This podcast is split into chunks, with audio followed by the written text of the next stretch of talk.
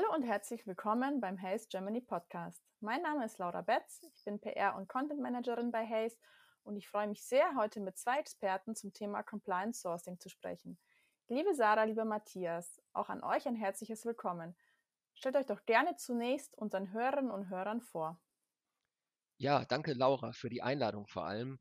Ähm, dann komme ich dem gerne nach. Mein Name ist Matthias Kozin. Ich bin seit äh, 2006 für Hays tätig, also den Personal- und Projektdienstleister Hays, ähm, und verantwortlich für die Abteilung Compliance Sourcing.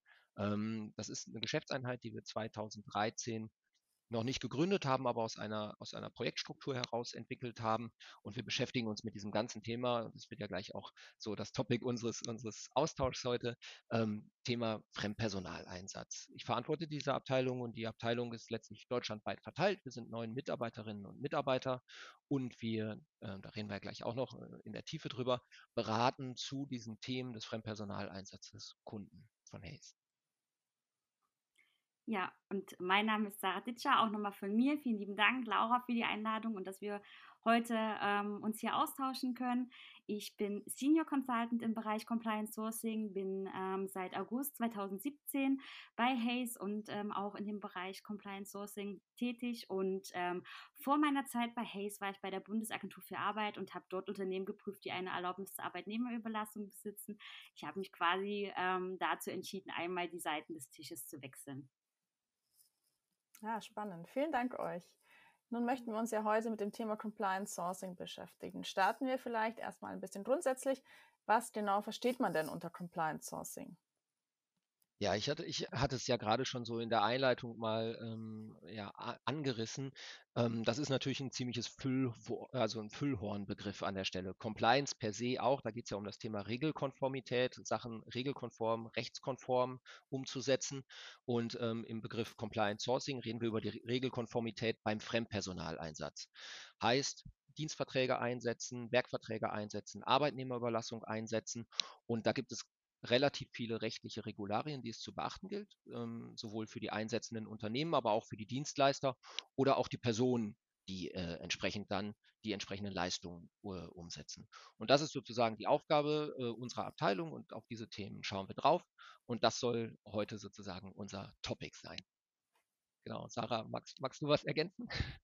Ja, ähm, was man vielleicht auch noch sagen kann, ähm, was wir viel machen, sind ähm, Prozesse zu entwickeln, wie man mit solchen Themen ähm, umgehen kann als Unternehmen sinnvollerweise, die auch sehr praxisnah sind. Das ist uns immer ganz, ganz wichtig, dass wir nicht nur so diesen juristischen Blick auf diese Themenstellung haben, sondern auch den praxisorientierten Blick, dass wir ähm, unseren Kunden, ähm, Unternehmen auch sagen können, wie man ähm, Dinge richtig macht und nicht nur, ähm, was man alles nicht machen kann. Das ist für uns ein ganz wichtiger Ansatz und da entwerfen wir ganz viele Sachen. Ähm, da ist in den letzten Jahren auch sehr viel entstanden, worüber wir dann, ähm, glaube ich, auch nochmal ganz gut berichten können, was wir so zuerst so ein bisschen auf dem Reißbrett geplant haben und dann irgendwann immer in die Praxis geben und da unsere Erfahrungen sammeln und ähm, ja, schon viel gesehen und mitgemacht haben.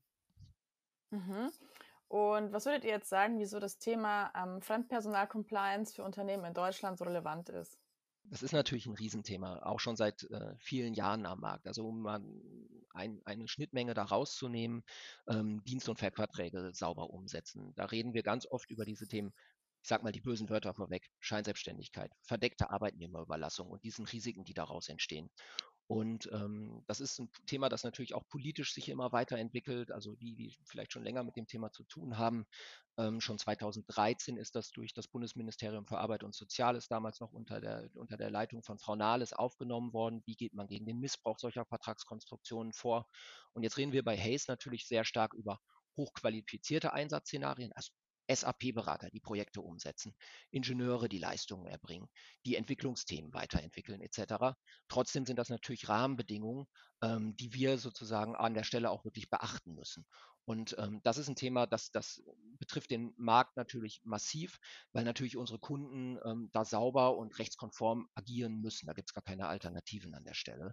Und ähm, ja, deswegen ist das ein Thema, wo natürlich auch die Kunden an der Stelle immer wieder auf uns zukommen und fragen, was können wir denn machen, um das, äh, um das sauber durchzuführen, weil da hängen Haftungsthemen hinter, auch ähm, Management-Haftungsthemen, da hängen sozialversicherungsrechtliche Themen, arbeitsrechtliche Aspekte hinter.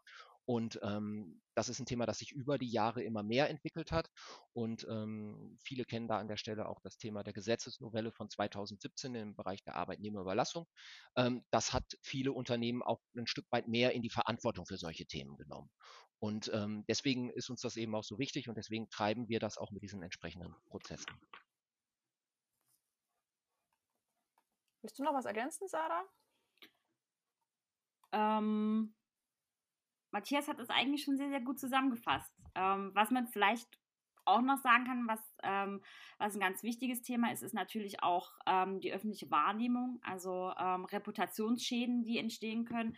Die ähm, letzten Jahre haben gezeigt, es gab da immer mal einige Fälle, die dann ganz groß durch die Presse gegangen sind. Und das ist natürlich auch ein ähm, enormer Image-Schaden, den weder Hayes verantworten möchte, noch irgendein Kundenunternehmen oder ein Unternehmen an sich selbst. Also niemand möchte mit solchen Themen natürlich in der Presse landen.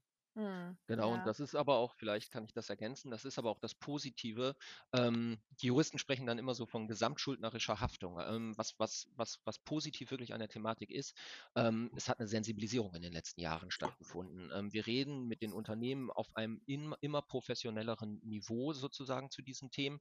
Ähm, viele Unternehmen haben sich selber bereits Guidelines gesetzt, haben sich selber bereits ein Setup gesetzt, mit dem sie sagen, wir können solche Sachen steuern und die wollen dann sozusagen mit uns als Dienstleister einen Partner sozusagen haben, mit dem man solche Sachen vernünftig ausgestalten kann. Ähm, und das ist das Positive, wir haben das gleiche Lösungsinteresse. Niemand hat ein Interesse an so, Sarah, du hast es ja gerade gesagt, an diesem Thema medialer Schaden. Ähm, niemand möchte mit so einem Thema in der Presse erscheinen. Auf der anderen Seite sind aber auch alle Unternehmen letztlich auf flexible ähm, Einsatzszenarien angewiesen. Also es sind keine Projekte mehr durchzuführen ohne ein Systemhaus reinzuholen, ohne einen Dienstleister wie uns reinzunehmen, ohne Freelancer reinzuholen, die bestimmte Projektthemen abwickeln. Das heißt, ähm, es gibt eine, eine Umsetzungsnotwendigkeit, ähm, aber auch die allgemeine Erkenntnis sozusagen bei allen Beteiligten, ja, wir müssen das zusammen ausgestalten. Und das macht es eben auch spannend und letztlich auch in der, in der Zusammenarbeit mit den Unternehmen am Markt auch äh, entsprechend positiv. Ähm, vielleicht da gibt es auch, auch ganz gutes Studienmaterial dazu. Ähm, IDG Research ähm, hat da, dazu sich mal zum Beispiel im IT-Freelancer-Segment umgeguckt und ähm, hat an der Stelle auch festgestellt, dass auch die Auftragnehmer, also viele Freelancer, an der Stelle dieses Thema rechtssicher unterwegs zu sein, sauber unterwegs zu sein, vernünftig am Markt zu agieren, die eigene Selbstständigkeit zu unterstützen als ein ganz, ganz wesentliches Thema ähm, wahrnehmen. Also über 50 Prozent der, der Freelancer sagen im IT-Segment zum Beispiel, ja, das ist eine Herausforderung, wir müssen das irgendwie vernünftig gestalten. Und das ist auch eine Wahrnehmung, die wir, um so diese Marktseite mal auch komplett darzustellen, nicht nur auf der Kundenseite wahrnehmen, sondern eben auch auf der Auftragnehmerseite. Also da haben inzwischen doch sehr viele Teilnehmer ein, ein vernünftiges Lösungsinteresse entwickelt. Und auf der Kundenseite genauso. Lündonk hat das hat auch ähnliche Studien und die haben zum Beispiel mal die Personal- und Projektdienstleister befragt. Und da sind die Zahlen immer auch sehr, sehr hoch, ähm, was das betrifft, wo Kunden sagen, ja, auf der, in der Beschaffung ist das ein ganz, ganz wesentlicher Aspekt, compliant äh, in Anführungsstrichen einzukaufen. Hm. Ja, wow, das ist ja echt ein Riesenthema. Ähm, du hattest es gerade schon angesprochen. Würdest du jetzt, würdet, oder würdet ihr jetzt sagen, dass das Thema ähm, nur unsere Kunden betrifft oder äh, auch Haze direkt. Ja, ähm, also es ist tatsächlich so, ähm, Matthias hat es ja schon gesagt, ähm, mit der Algino-Welle 2017 kam eine gesamtschuldnerische Haftung hinzu. Das heißt also, ähm, dieses Thema betrifft eben nicht nur unsere Kunden oder eben nicht nur Haze, sondern es ist ein ähm, Thema, wofür wir beide haftbar gemacht werden können, wo beide ein Interesse daran haben, die Prozesse sauber aufzusetzen. Und deswegen hat Haze natürlich für sich intern auch, ähm, haben wir auch ganz viele Prozesse und Maßnahmen entwickelt, um mit diesen Themen eben entsprechend umzugehen und die Risiken ähm, so gering wie möglich zu halten. Und ähm, es betrifft aber eben, wie gesagt, auf jeden Fall beide Seiten. Und auch die Kandidaten haben mittlerweile ähm, ein Rieseninteresse daran, ähm, auch ihren Status aufrechtzuerhalten, weil die ähm, Freelancer, mit denen wir zusammenarbeiten, die haben sich eben aktiv dafür entschieden. Die sind, ähm, wie Matthias auch schon gesagt hat, in den letzten Jahren auch wirklich wahnsinnig professionell ähm, geworden, gehen mit dem Thema auch wirklich aktiv um und ähm, sind da auch sehr, sehr gut organisiert. Das ist so die Beobachtung, die wir auch vor allem in den letzten Monaten verstärkt gemacht haben. Ja, mhm. also vielleicht auch da in der Ergänzung, ich hatte es ja, in der, in, ja beim, beim Welcome und bei der, bei der Vorstellung schon gesagt, bei uns ist das Thema auch aus einer internen Projektgruppe sozusagen entstanden. Wir haben 2013, als wir wussten, da wird sich etwas am Markt ändern, die Haftungsthemen werden neu geregelt etc., ähm, haben wir uns eine interne Projektgruppe, eine Taskforce tatsächlich aufgebaut, weil wir gesagt haben, wir wollen das Thema auch für uns als Dienstleister. Ich meine, Hess ist der größte Dienstleister in diesem, in diesem Freelancer-Segment an der Stelle am deutschen Markt. Wir müssen das irgendwie sinnvoll behandeln ähm, und haben das sozusagen auch aus, dem, aus der eigenen Managementverantwortung heraus aufgegriffen. Und ähm, zur, zur Auftragnehmerseite, also das, was, was du ja gerade sagtest, Sarah, ähm, ich habe mit einer anderen Kollegin jetzt gerade noch einen Vortrag äh, vor, vor einigen Freelancern gehalten, wo wir äh, uns mit denen sehr intensiv auch darüber ausgetauscht haben. Das ist eine Marktwahrnehmung, ähm, auch an der Stelle, naja, das, das, was ich eben auch schon über diese Studie ähm, gestützt auch äh, erzählt habe, ja, das Haftungsthema liegt bei den Auftraggebern und bei den Dienstleistern an der Stelle. Aber ähm, die Entscheidung, sich selbstständig zu machen, die Entscheidung an den Markt zu gehen mit einem, mit einem Businesskonzept und so weiter, das ist keine Entscheidung, die in diesem professionellen Segment leichtfertig getroffen wird, sondern da stehen Businesspläne dahinter, da stehen Lebensentscheidungen dahinter, zu sagen, ich möchte Unternehmen mit meinem Know-how an der Stelle unterstützen.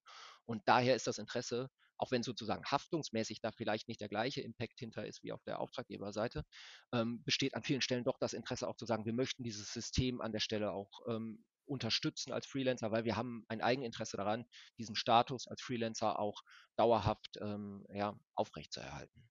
Hm. Ja, auf den Punkt würde ich gerne nochmal genauer eingehen. Ähm, was würdet ihr denn sagen, was Hayes äh, konkret macht, um dieses Thema ähm, selbst zu steuern? Könnt ihr da ein paar Beispiele anbringen? Mhm, gern.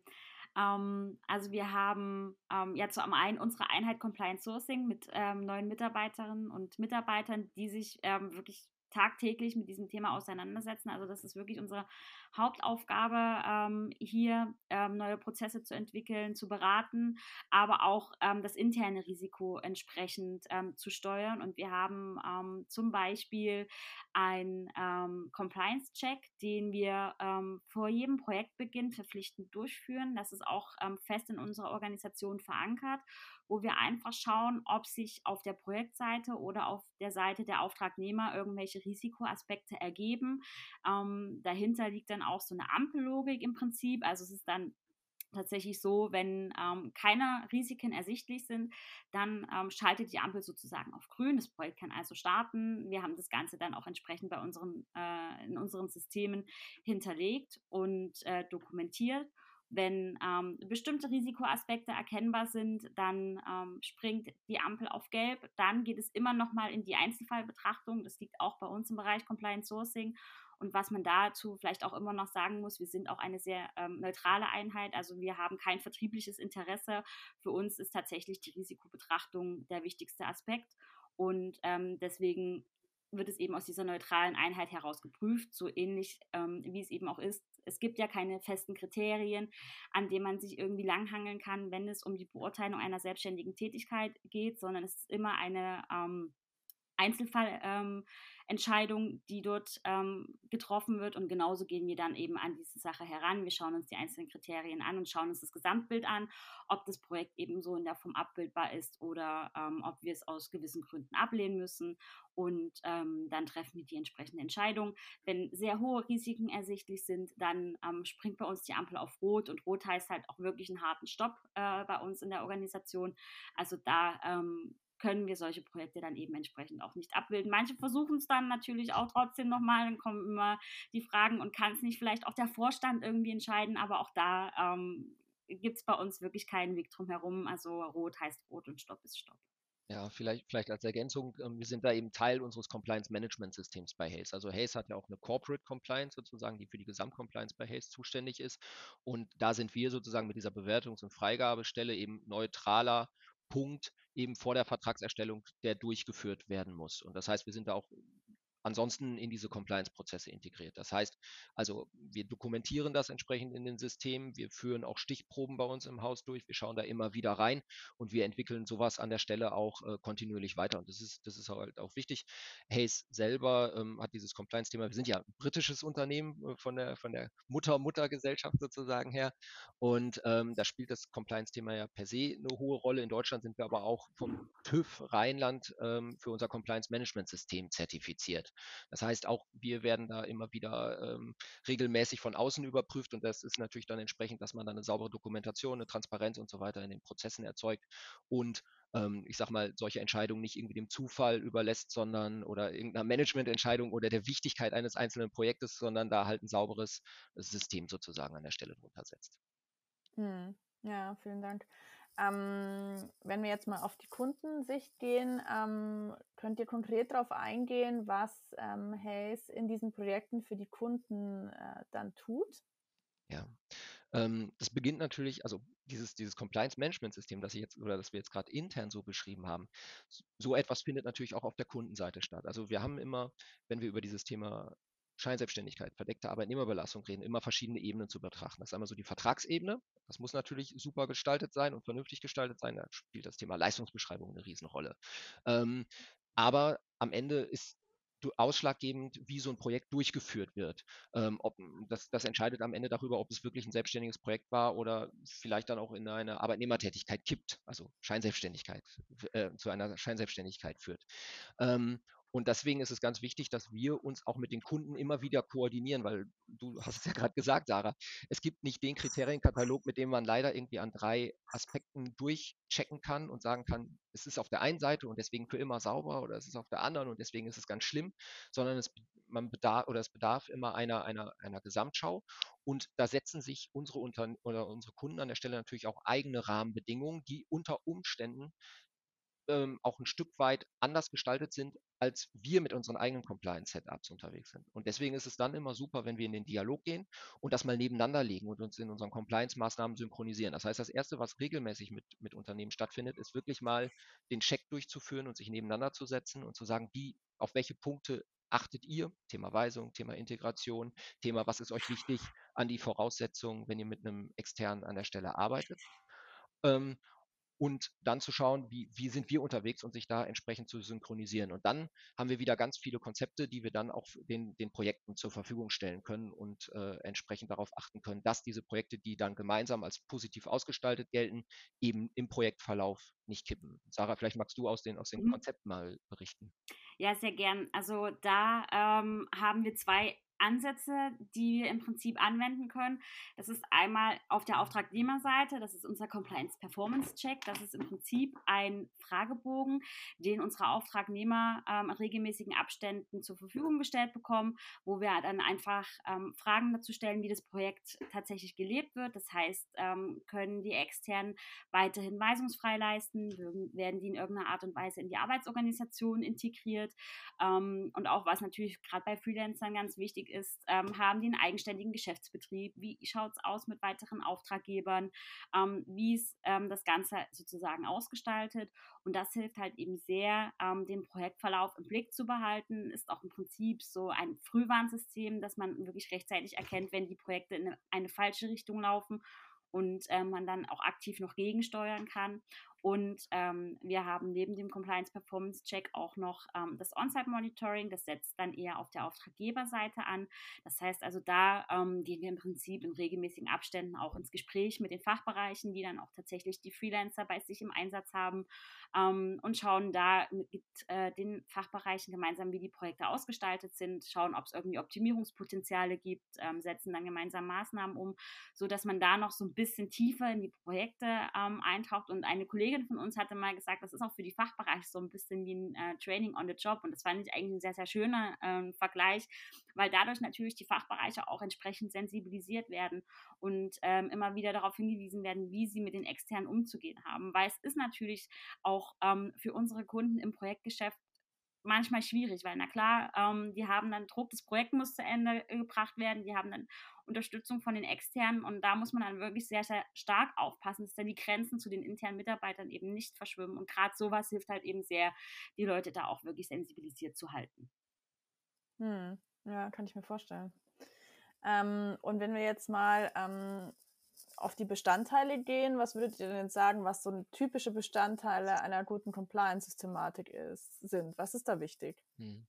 Ähm, naja, so eine, so eine Compliance-Systematik ähm, äh, folgt oft so einem, da gibt es so, so, ein schönes Wort für Deming Cycle, Plan, Do, Check, Act. Das heißt, man muss sich in einen Kreislauf aufbauen, wo man auch kontinuierlich an den, an, an, an den Themen dranbleibt. Also nicht einmal irgendwie reinschauen, alles auf den Kopf stellen, äh, dann sagen, oh, wir haben ein Thema und dann nichts mehr machen, sondern das entsprechend vorausschauen, planen, umsetzen, ähm, auch Potenziale erkennen, also Sarah, du hattest ja das Beispiel des On-Site-Monitorings. Das ist so ein, so ein, typisches Beispiel. Wir schauen rein, wir, wir prüfen, wie sind die Rahmenbedingungen, wir erkennen, hey, da gibt es ein Optimierungspotenzial, da wird auf bestimmte Sachen nicht geachtet, das dann sozusagen daraus Maßnahmen abzuleiten, die auch reinzubringen, es zu verbessern und dann auch in einem regelmäßigen Turnus immer wieder draufzuschauen. Und das muss halt ähm, auch mit einer gewissen Engmaschigkeit ähm, erfolgen.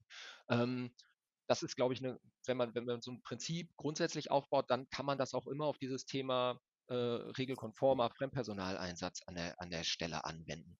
Und äh, das andere Thema, was, was glaube ich auch ganz wichtig ist, und das hattest du, Sarah, ja eben auch schon genannt, das ist genau dieses Thema Sensibilisierung. Die Leute immer wieder mit dem Thema ähm, sich beschäftigen zu lassen. Compliance kann man über Dokumente, über Vorgaben, über Regelungen leben, aber das, das, der, der, der Schlüssel eigentlich, damit das nachher wirklich funktioniert, ist dann meistens das Thema Sensibilisierung. Dass wirklich alle wissen, warum mache ich das hier? Also ähm, die, sowas geht selten schief aus einer Boshaftigkeit, aus einer Bösartigkeit, weil einer sagt, haha, ich umlaufe hier irgendwie ein System, sondern weil die Verträge mit den guten Leistungsbeschreibungen irgendwie am Anfang eine Rolle gespielt haben, dann landen die in der Schublade und dann bleiben die da drin.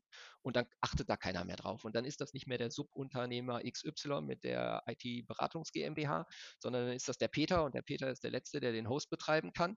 Und dann ähm, ja, verändert sich auf einmal so ein, die, die Rahmenbedingungen von so einem Projekt. Und da muss eine Compliance kontinuierlich mit Prozessen, aber auch mit einer kontinuierlichen Sensibilisierung gegensteuern.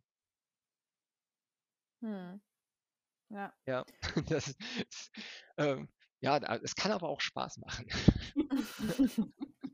es macht auch Spaß. Das ist super, das ist das Wichtigste.